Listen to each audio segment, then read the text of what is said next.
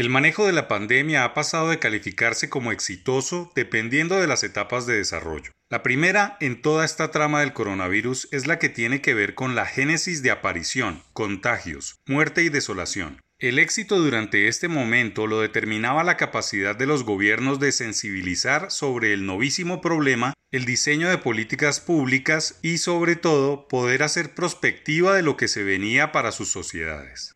Hubo países como los asiáticos que ya habían pasado por estas situaciones recientemente, que supieron manejar los contagios y la mutación del virus y en pocos meses sus ciudades estaban estrictamente aisladas y monitoreadas por redes celulares.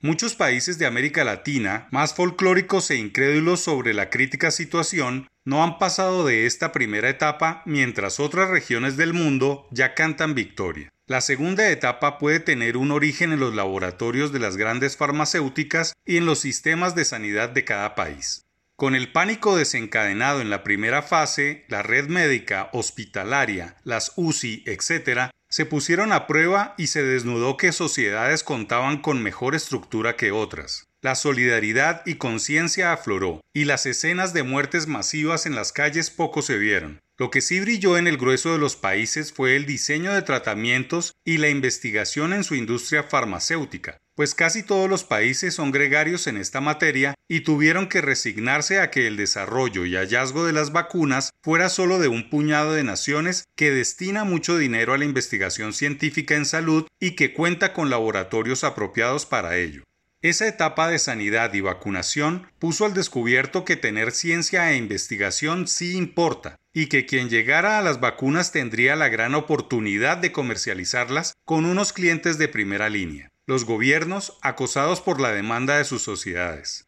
La tercera etapa es la vacunación, la negociación y la misma vacunación. Una vez hallada la solución al problema, el mundo se dividió en dos, productores y compradores, y la calificación de exitoso volvió a cambiar. Se pudo dar resultados en la contención, la red sanitaria y la concientización de las personas, pero no se llegó en condiciones a la negociación, pues las destrezas son otras. Los médicos son buenos para contener, curar e investigar, pero no para negociar. Lo que se ve en estos momentos es que los países con multinacionales farmacéuticas simplemente compraron más dosis de la vacuna de las que necesitaban para poder tener capacidad de negación con los países gregarios y Estados Unidos, Israel, China, Alemania, Suiza, Rusia y Gran Bretaña simplemente se sentaron en posiciones más cómodas y ya pueden cantar victoria. Pero la conclusión de toda esta trama está lejos de llegar, y es el momento para que los actores económicos del país, liderados por los gremios y el gobierno nacional, se sienten y analicen si Colombia debe tener laboratorios de élite para producir vacunas o al menos aloja alguna multinacional con esa capacidad. Para ello hay que negociar, tal como lo está haciendo Argentina, México o Cuba convertirse en productores de una vacuna que se va a necesitar más con el paso de los años o por lo menos que cuando llegue una nueva pandemia hayamos aprendido.